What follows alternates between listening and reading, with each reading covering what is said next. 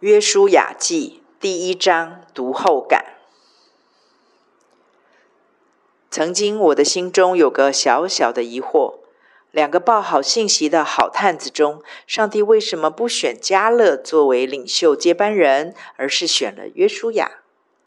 会有此疑惑，是因为在圣经的记载中，我所看到的迦勒从年轻到年长，都是一个活力四射、勇气干云、豪气万千、志气爆表的战士形象、领袖典范。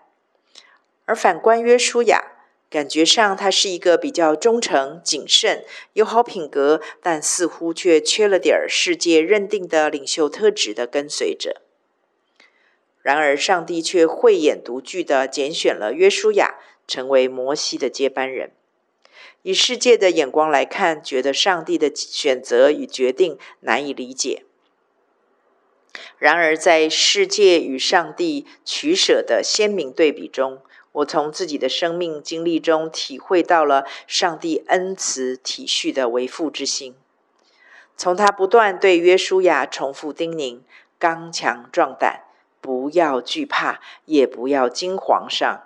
我们体会了，原来是为了绝大多数的我们，他选择了最像我们的约书亚，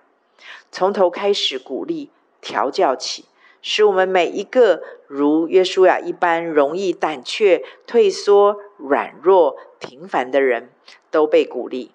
有勇气去抓住神的应许，去承接上帝的呼召。当我们对比《生命记》第一章二十一节，看哪，耶和华你的上帝已将那地摆在你面前，你要照耶和华你列祖的上帝所说的，上去得那地为业，不要惧怕，也不要惊惶。看到约书亚不仅自己选择相信上帝对他说的话，他更成为一个以上帝对他所说的话去激励百姓会众的人。从这么鲜明的对比中，我们看到了自己的盼望。原来神的眼中所看到的是一个我们无法想象的原创。当我们愿意相信他，专靠他，我们就能够活出他眼中那个约书亚，软弱但充满了神的慈心巧手，平凡但生命中反射出神无比的荣耀。